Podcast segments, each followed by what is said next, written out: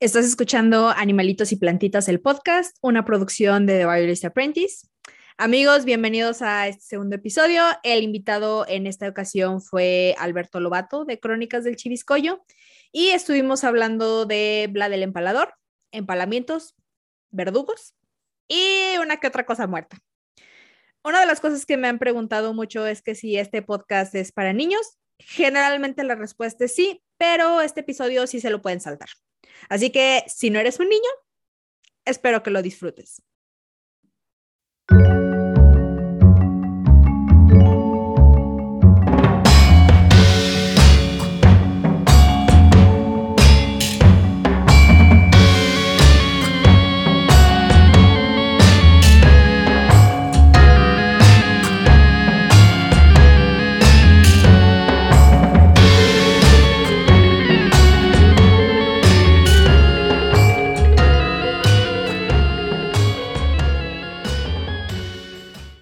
Soy Sofía Villalpando y estás escuchando Animalitos y Plantitas, el podcast, en donde en cada episodio descubriremos la historia de algún animalito, una plantita, un honguito, un insectito o de cualquier organismo vivo.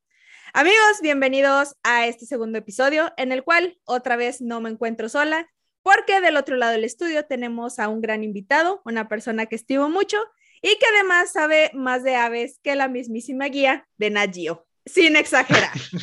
Bienvenido, Alberto Lobato, alias Las Crónicas del Chiviscoyo. Hola, Alberto, ¿cómo estás? ¿Qué hay? Hola, Sofía. Pues aquí andamos. Este, gracias por el honor de decir que sé más que la guía de Nat Geo.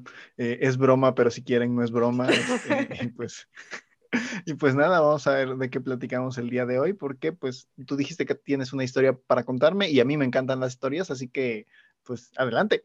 Sí, y eh, por fin se nos hizo la, la, colaboración, ¿verdad?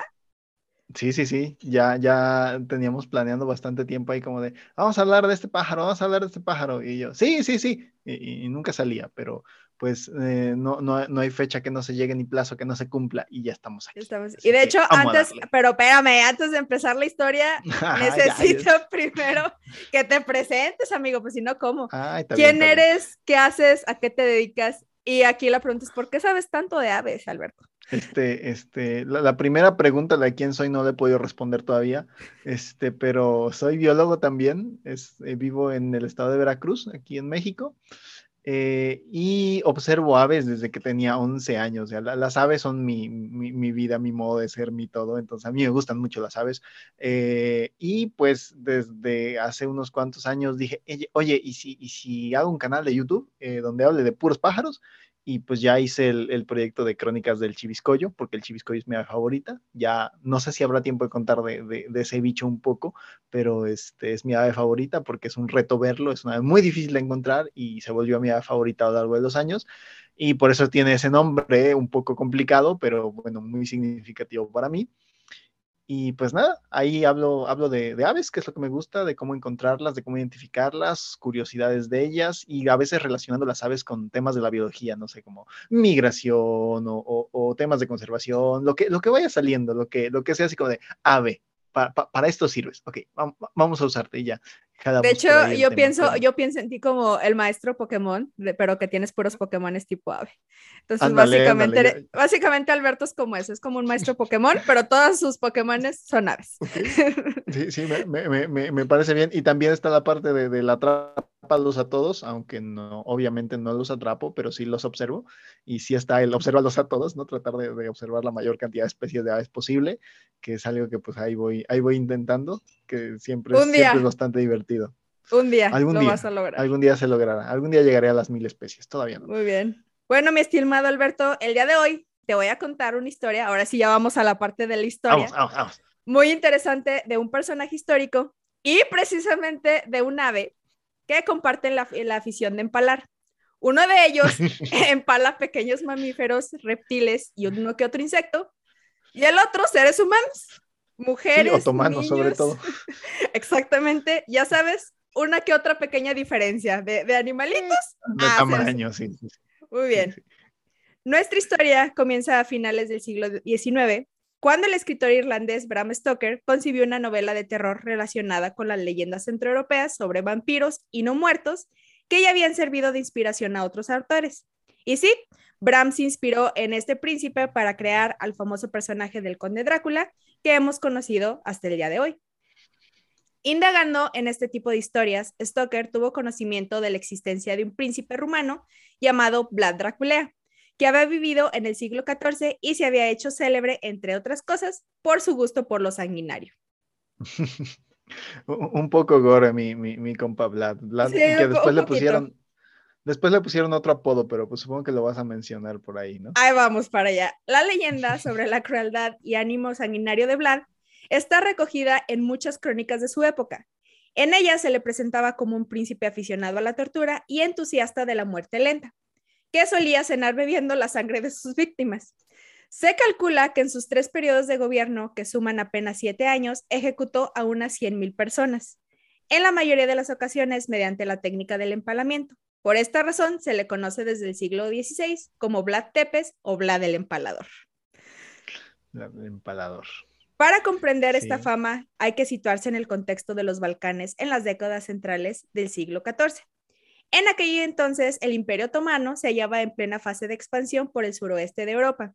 Grecia quedó sometida desde la década de 1360, Serbia desde 1389 y Bulgaria en 1396 Frente a los otomanos se encontraba el reino de Hungría y los principados en los que entonces se dividía la actual Rumania, Valaquia y Moldavia, junto a Transilvania, territorio autónomo perteneciente a Hungría.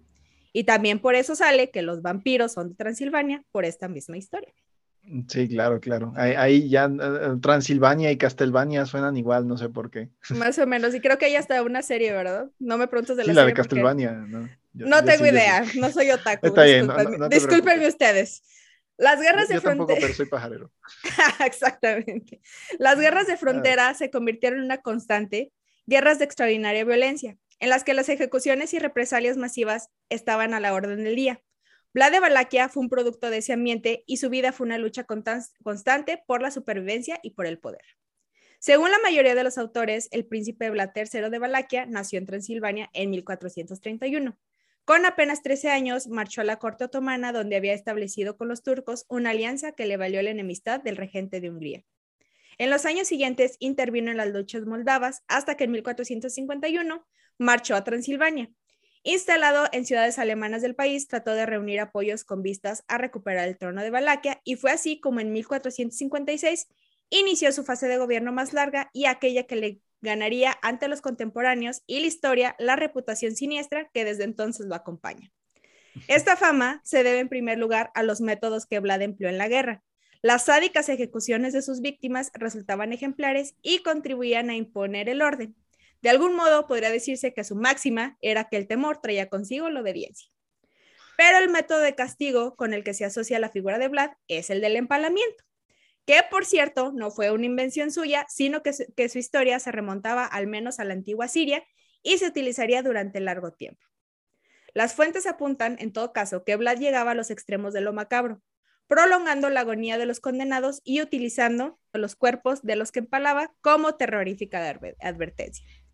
El ejemplo más conocido de su ensañamiento lo constituye el conocido como Bosque de los Empalados, lugar en el que se dice que Tepes hizo talar todos los árboles para empalar y masacrar entre 40 mil y 100 mil personas. Empalaba a hombres, mujeres y niños por igual. Agresivo el muchacho. Como, que después de esto ya no se antoja un mondongo, la verdad. Este, Solía organizar empalamientos multitudinarios con formas geométricas. Una serie de anillos concéntricos alrededor de la ciudad era la forma más común. Pero el príncipe Vlad no solamente empalaba a sus enemigos, también les gustaba alguna, otra, alguna que otra técnica de tortura, las cuales aplicaba generalmente en la intimidad de su castillo. Algunas de esas técnicas eran la extracción de ojos con ganchos calientes, amputación de miembros, estrangulamiento, quemar vivas a sus víctimas y en el caso de las mujeres le gustaba especialmente amputarles los senos y cortarles los genitales. Entre muchas otras cosas horribles que leí para este episodio que probablemente no te quieres enterar. Así, así, así está bien, ya, ya se me quitó el hambre un poco. Ya, ya no quería mondongo, ya no, no. Me imagino que ya habías escuchado de este personaje histórico alguna vez en tu vida. He, leído un poco sobre él, este, y también sobre las distintas uh, referencias que tiene, ¿no? Incluso en, en algunos lugares todavía de, de Europa Oriental pues sigue, sigue, siendo considerado o es considerado como, un, como un, una figura histórica importante y relevante como parte de la lucha contra el Imperio Otomano. Eh, después fue vampirizado por el buen Bram Stoker y se, se ha convertido pues en, en, esa enorme referencia, ¿no? Como del mundo, del mundo vampírico. Ahí tenemos, como te digo, Castlevania, pero también tenemos uh, un montón de, de películas donde sale el Conde Drácula, este, mm, hasta, ha salido hasta en Batman, si mal no recuerdo. Entonces, pues ah, ahí está, ¿no? Es, es como la figura eh, vampírica por excelencia antes de que los vampiros brillaran en la luz. Por ejemplo. Pero en, resumen, lo que sí podemos decir es que era una horrible persona. Sí, sí, más allá de la leyenda, era una persona bastante horrible, que, que, que dedicó su creatividad a temas un poco, un poco espinosos, podríamos decirlo, y nunca mejor dicho. Exactamente. Ahí te va. Es difícil saber de dónde venía a Vlad esa macabra imaginación.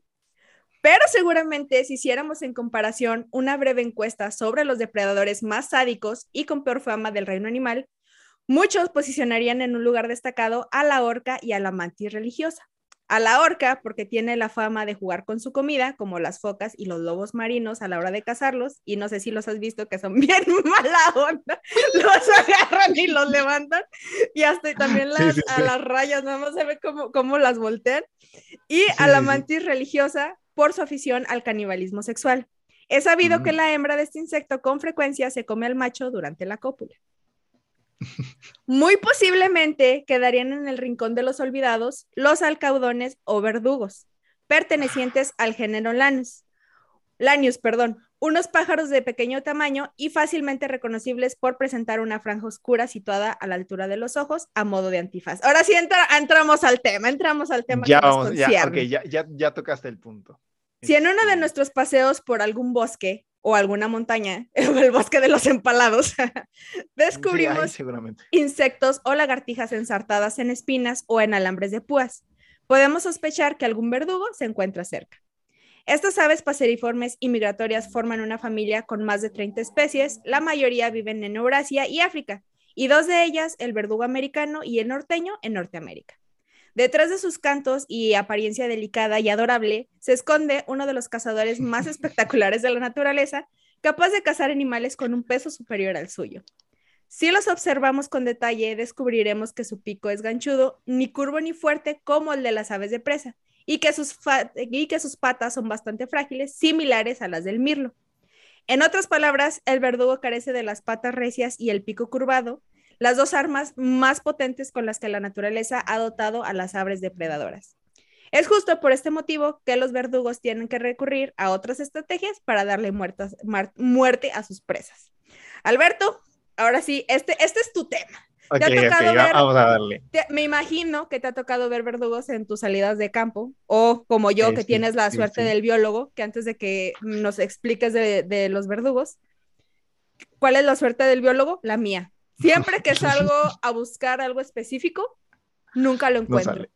Entonces, por ejemplo, ¿sabes qué? Voy a ir a buscar este hongo, este específico que sé que está en este lugar. No lo encuentro. No sale. Voy a buscar esta vez, no lo encuentro. Y de hecho... Pero encuentras el hongo. encuentro otra cosa eh, más interesante probablemente. O como en mi reciente viaje, todo el mundo estaba muy emocionado porque fui a un lugar donde había osos, alces, venados y no sé qué tanta cosa más. Y me dijeron, Sofía, ¿ya viste al oso? Te voy a decir qué fue lo que vi en todo mi viaje. Un venado. A ver. Un venado. Eso fue todo. Entonces, Alberto, ¿a ti cómo te ha ido? Bueno, hablando de eso, o sea, yo he ido buscando aves y, de repente se me atraviesa un venado en la carretera y casi este lo, lo pasamos a traer con el coche porque vamos en, o sea, yo, yo, nunca he visto mamíferos y este, siempre pasa eso, o sea, siempre, siempre ocurre que, ah, mira, voy buscando este bicho, no sale, voy buscando otro bicho, sale el bicho que querías ver bailando, haciendo display de cortejo, algo nunca, nunca grabado, siempre pasa. Y bueno, con los, con los verdugos, uh, aquí en México tenemos eh, una sola especie en México, tenemos dos en el continente y hay 34 especies de la familia Lánide, que es toda, toda una familia.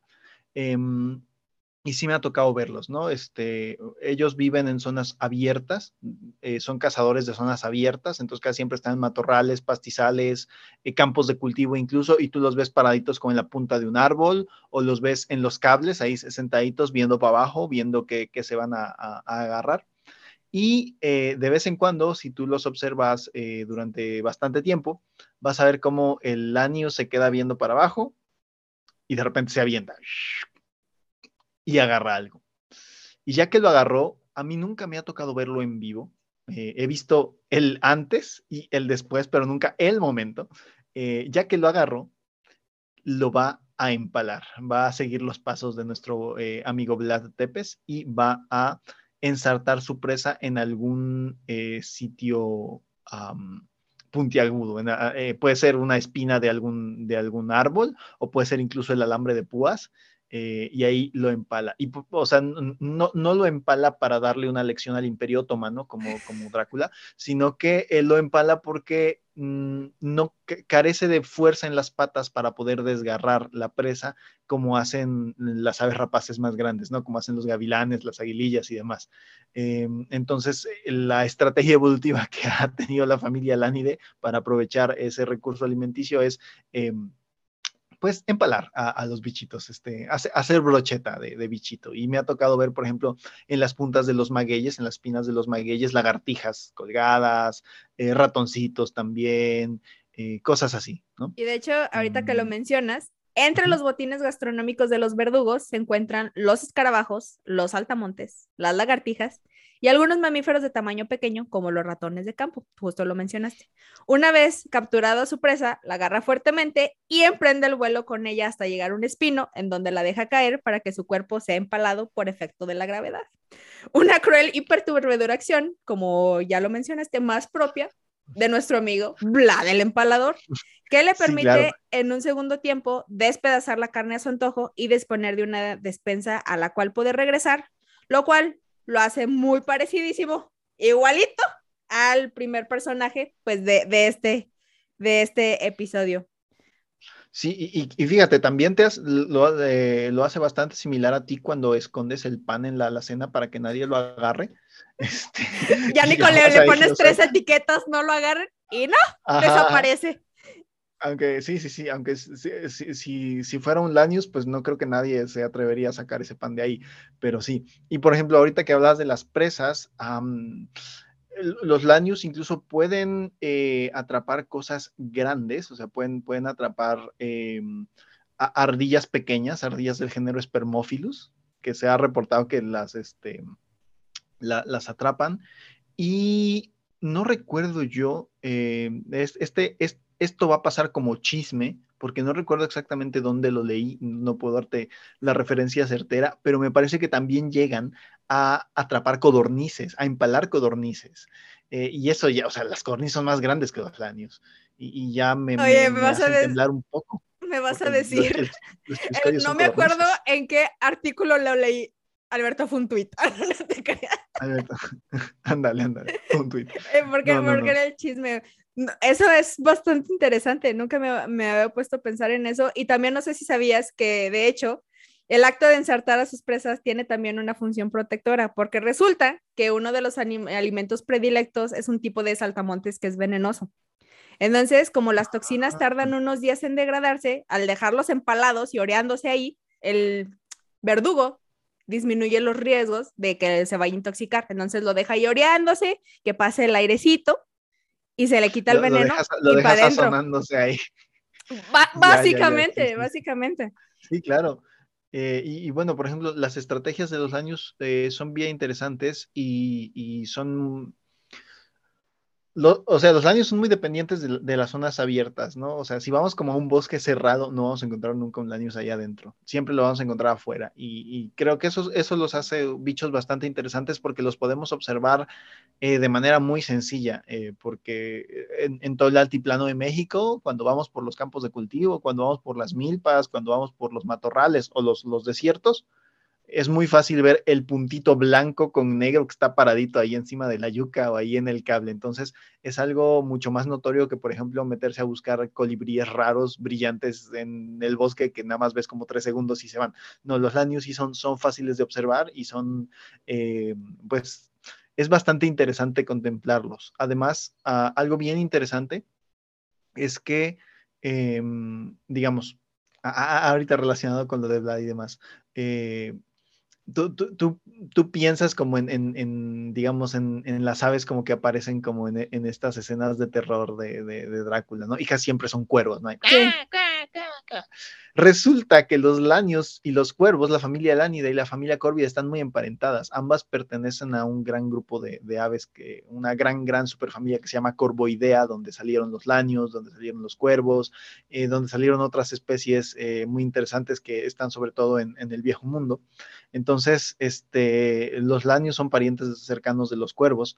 Em, y, bueno, tal vez la, apariencia siniestra de los cuervos haya sido mala publicidad este, que, la familia Danide hizo para que nadie los tomara en cuenta, para que, para que nadie les hiciera caso a ellos, cuando ellos son los, los que de verdad este, tienen este comportamiento súper interesante. Sí, y de hecho, como lo comenté al principio del episodio, son adorables, o sea, los ves y tú no das ni tres pesos por eso, ¿sabes? Porque están chiquitas y con su antifaz y tú dices, sí, sí, qué, qué, adorable. Y después te das cuenta que son unos asesinos y tú, ah, sí, sí, y, bueno, por ejemplo, la, la, especie de México es así como muy formal, ¿no? Como muy blanco con, con negro y gris pero hay otras especies en el viejo mundo que están súper locas. Hay, hay algunas que son como amarillos con negro, hay una que tiene incluso una cola súper larguísima. Eh, entonces, la gran diversidad de los laños está en el viejo mundo, pero todos, todos hacen lo mismo, todos, todos empalan. Eh, y esto es algo bien interesante porque seguramente eh, nuestro buen Vlad vio alguna vez a los laños. Hay un laño, hay, hay una especie que vive en toda Europa que se llama Lanius excubitor, que es como el, año de Europa y del norte de África. Eh, y es muy probable que, el, que, el, buen Vlad haya visto alguna vez a un laño y lo haya visto empalando un ratón y haya dicho, hmm, interesante. Y lo mismo muchas otras culturas, como hablabas de que, de que el empalamiento había surgido en, Siria o por ahí así, ¿no? Y bueno, también en esa zona hay un montón de especies de lanios, entonces a lo mejor los seres humanos, sin que hacer en una antigüedad muy remota, están así de, ah, mira este pájaro, qué loco. imagínate, imagínate, ¿qué pasaría si, y de repente, 100 mil empalados? Ah, sí funciona. A ver, a ver si funciona. De hecho, los dos elementos críticos para la supervivencia de las aves migratorias son la disponibilidad de grasa corporal y la masa muscular, que de hecho esto tú ya lo sabes. El desgaste energético que conlleva cruzar el desierto del Sahara deja algunas aves verdaderamente exhaustas y el verdugo no es la excepción. Es precisamente esta situación de desamparo la que le provoca cambiar sus gustos gastronómicos. Por un tiempo deja de ser mayoritariamente insectívoro y se torna carroñero, buscando una fuente mayor de proteínas y no dudando en atacar otros pájaros migratorios que se encuentran a su paso. Entonces, por eso ahorita que me dijiste de las codornices, me sorprende y no me sorprende, porque me imagino que cuando hay hambre, mira, lo que caiga es bueno, no más piedras no, pero de ahí en más, lo que sea. Su modus operandi se basa en la velocidad los verdugos se lanzan como un verdadero ciclón sobre sus desamparadas y extenuadas presas y de forma tan rápida como inesperada insertan su pico entre las vértebras del cuello, provocándoles la muerte inmediata, o sea, tienen todo fríamente calculado. Además... Eh, eh, eh, ahí te tengo que decir algo. Los verdugos, em, por convergencia evolutiva, tienen una, ah, una, estructura en su pico, o sea, que, es, que le llamamos diente tomial, que es como una, una este, como extensión de su pico que parece como un dientecito, que parece como unos dientecitos, em, que le sirve justamente para hacer esto de, atacar el cuello. Y por convergencia evolutiva, las rapaces eh, grandes, los halcones, tienen este mismo diente tomial. Eh, esta es una cosa bien interesante porque nos, habla de eh, justamente de estas cosas de cómo dos grupos de aves muy, muy, muy separados, por las mismas presiones evolutivas, llegan a tener esa misma forma, ¿no? Esa misma esa misma característica que les permite hacer exactamente lo mismo. Los halcones también atrapan a las presas y les rompen el cuello, y los lanios hacen lo mismo. que evidentemente los insectos, eso sí, nada más llegan y los empalan, porque pues obviamente no tienen cuello ni tienen vértebras, pero y son Aunque de vez en cuando sí, pues ahí le... Ajá, y son más suavecitos. Bueno, nada, así por afuera nada más suena como, como, como cuando tú abres la bolsa de papitas, ¿no? o, bueno, o cuando, cuando tú te comes chapulines de Oaxaca a mí me gusta mucho comer insectos, entonces eh, yo, o sea, yo, yo sí a veces me siento como Lanius ahí comiendo insectos de distintos lugares a donde viajo. Digo, ah, Ahí sí te fallo. Oye, pues sí sabe rico. Ahí sí te fallo, todavía no los he probado, pero algún día, cuando me sienta segura y tenga un baño cerca, porque no sé qué por, qué, cuáles son las probabilidades de que los insectos me hagan. Tengo una historia muy divertida respecto a eso, pero ya después la cuento. No, no, no, cuéntala, ya estás aquí. Ah, ah bueno. Este, una vez me compré en la región de, Puebla y Zapotitlán, ahí este, hay lugares donde, donde pues, se consumen insectos de desierto, ¿no? Que es una, una gran fuente alimenticia. Y una vez me compré, o sea, me gustaron mucho, me compré muchos y llevé a mi casa para preparar, pero creo que en el camino se echaron a perder. Y ya cuando llegué a mi casa y los preparé y yo me los comí, al rato ahí me tienes en el baño. No, pues también te los comías como si fueran lunetas, pues me imagino. Oye, pero es que saben bien ricos. con, el pan dulce y con algunos insectos deliciosos no tengo autocontrol, perdónenme. Para seguir con, la historia, no sé si también sabías que los machos atraen a las hembras a su territorio con el alimento empalado, que puede incluir objetos de colores brillantes. Durante el cortejo, el macho realiza una danza ritual que incluye acciones que imitan el ensartado de la presa en las espinas y alimenta a la hembra.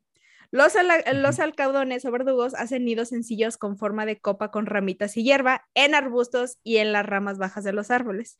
no sé, pero... El nido estándar.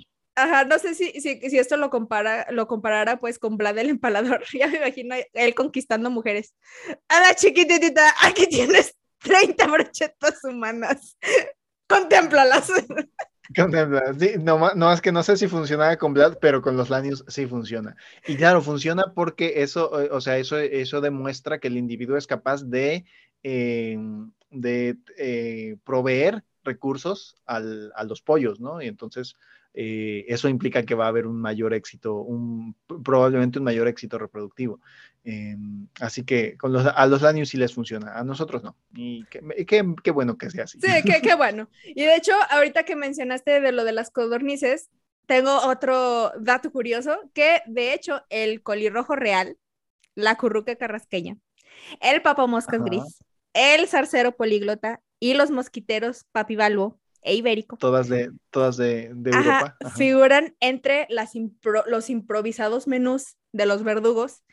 Y es así como esta ave puede ser, y yo la nombraría la Vlad Tepes de la naturaleza. no, sé si no, sé, no, sé, si estás de acuerdo conmigo, pero... Ahorita te voy a aventar otros datos interesantes. El primero y más, eh, más curioso es que uh, el, el, este, el Anius, el excubitor, del que ya te hablé antes que vive en Europa, también se sabe que hace algo bien curioso, que es imitar los cantos de sus presas.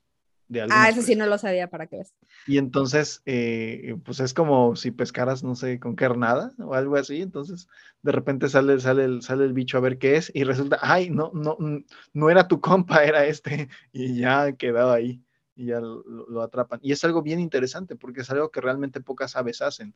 Eh, y bueno, el, el Anius aprovecha su característica de, de paseriforme, que es mm, ser bastante capaz de, tener eh, una, gran capacidad eh, de emitir sonidos para hacer eso. O sea, tú, no, tú no ves a, un, a una aguililla imitando a, un pájaro así de, hey, ven, ven, ven, no, pero, pero el Anius sí lo hace.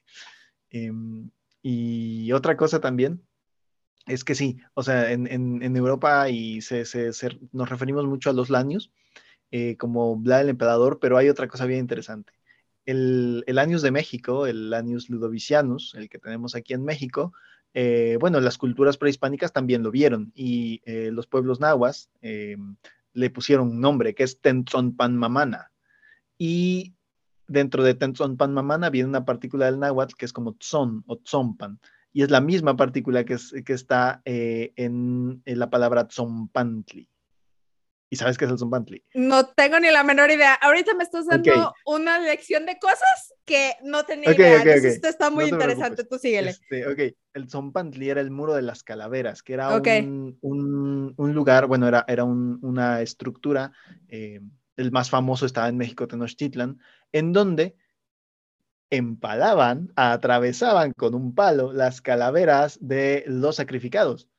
Eh, que era algo que a los, a, los españoles cuando lo vieron como que no les gustó mucho, pero yo creo que a Vlad le hubiera gustado. Y seguramente este, eh, esta, esta, similaridad en las palabras tiene que ver con la observación de, eh, de los lanios haciendo lo mismo, ¿no? Clavando sus presas en, este, en, tú, te lo puedes imaginar perfectamente en, los campos de maguey, en las, en las espinas. Entonces, eh, sí, eh, seguramente los, pueblos mesoamericanos vieron a Lanius y fue así de brutal. Me agrada. Este, este, episodio seguramente va a tener una segunda parte porque vamos a hablar sobre los pueblos prehispánicos, porque hay mucho que saber sobre los empalamientos vaya, nunca, nunca, nunca esperé, nunca esperé esto en este episodio, porque de hecho ya te iba a decir, no, esa es la historia de Vlad Tepes, esa es la, la historia, la historia de, del verdugo y cómo comparten esta afición de, empalar, pero ya, ya me dejaste tarea para el siguiente episodio. Ya, ya, quedamos otra. Y bueno, podemos hablar de un montón de otras cosas, pero sí, este, eh, bueno, a mí me caen muy bien estos bichos, aunque yo vivo en una zona tropical y no los veo tanto, yo los veo aquí cuando invernan, em, pero, pero sí de vez en cuando te los encuentras, encuentras los restos de su comida y es bastante divertido. Eh, eh, inferir como dónde, o sea, así es, es como un es, es, como un pequeño Sherlock Holmes, ¿no? Así de repente vas caminando por, por el campo y de repente, mira eso, una lagartija empalada. Hmm, y entonces te pones a buscar dónde está este, dónde está el año. A veces lo encuentras, a veces no. Eh, o también este, puede pasar al contrario, no puedes ver el ecosistema y, deducir que a lo mejor ahí puede haber lanios, ¿no? Que yo, yo creo que los lanios llegan bastante al sur de México, hasta Chiapas. Es muy raro en Chiapas, pero estamos esperando que salga uno por ahí en invierno. Eh, justamente en los pedacitos como de, área abierta con árboles espinosos, en donde seguramente andará eh, cenando algún bichito por ahí en las espinas. No, a mí me, a mí me gustaría, me gustaría verlos como tú dijiste. Digo, nunca me ha tocado ver un, ninguno en vivo o alguno en vivo. Estoy esperando algún, nunca los he visto, los he visto en fotos preciosos, pero en vivo nunca. Y este, pero a mí me gustaría lo que tú dices, ¿no? verlos exactamente en el momento en que agarran algo y los, o sea, porque eso, eso, sería muy, bueno, como biólogos, eso es muy importante y muy interesante. Sí, sí, sí. Ya les dije, aquí en estos episodios espérense dos cosas, caca y cosas muertas. Ya estamos en de las cosas, ya, ya, ya vamos a de las cosas muertas. Entonces, para mí es muy, muy interesante ver cómo todo ese proceso y cómo es que lo hacen, porque pues te lo narran, sabes que existen, pero pues no, no es lo mismo verlo en 4K con tus propios ojos, ¿verdad? Sí, sí. Pues habrá que, habrá que encontrarlos. Yo, yo, o sea, como te cuento, yo he visto el Anius bajando a cazar algo y el, los restos de, comida del Anius, pero nunca he visto lo que está a la mitad, que es justamente ese proceso de, eh, brochetización de la presa. ese, es un, ese es un nuevo verbo, brochetización. Y pues ya, ya Alberto, eso, eso, eso, eso es todo el episodio, lo que tenía para ti. Este, pues antes de despedirnos, ¿qué te, pareció? ¿Qué te pareció conocer más sobre Vlad Tepes? Digo, del verdugo no te puedo ah. decir más porque más bien la que aprendió cosas fui yo. Este, pues eh, me, pareció bastante interesante como siempre y como, como nosotros asociamos lo que hace un ser humano con lo que vemos en la naturaleza. Siempre es algo bien, bien curioso. Y bueno, pues ya se me quitaron las ganas de comer mondongo que traía, ya ni modo. Este, pero pues sí, Olvídate de este episodio y al rato se te va, se te va, se te va a antojar, Mañana, pasado, pasado. Entonces, pues Alberto, muchísimas gracias por acompañarme en este episodio y compartirnos toda tu sabiduría en aves. Recuerden que estos episodios los pueden escuchar en Spotify y en Apple Podcast. Y además, no se olviden de checar los show notes, donde van a encontrar imágenes, notas y referencias de cada episodio. En este caso, pues todo lo que mencionamos lo van a encontrar en imágenes. Y este, en las redes sociales lo van, también van a encontrar todo lo relacionado con animalitos y plantitas del podcast y lo van a encontrar en el Instagram y el Facebook de The Biologist Apprentice, que lo encuentran como de biologista y en Facebook como The Biologist Apprentice. A mí me encuentran en redes sociales como Sofía Biologista y tú, Alberto, tus redes sociales, página, canal, correo, chiviscoyo mensajero, diría paloma, pero ya este sabemos que es chiviscoyo. no, es chiviscoyo.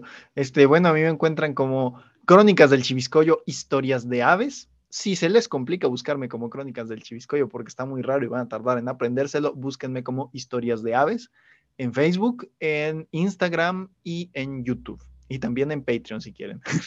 también ahí andamos. Y bueno, eso fue todo. Yo soy Sofía Villalpando. Yo soy Alberto Lobato. Y nos saludamos en el siguiente episodio con una nueva historia. Nos vemos. Bye.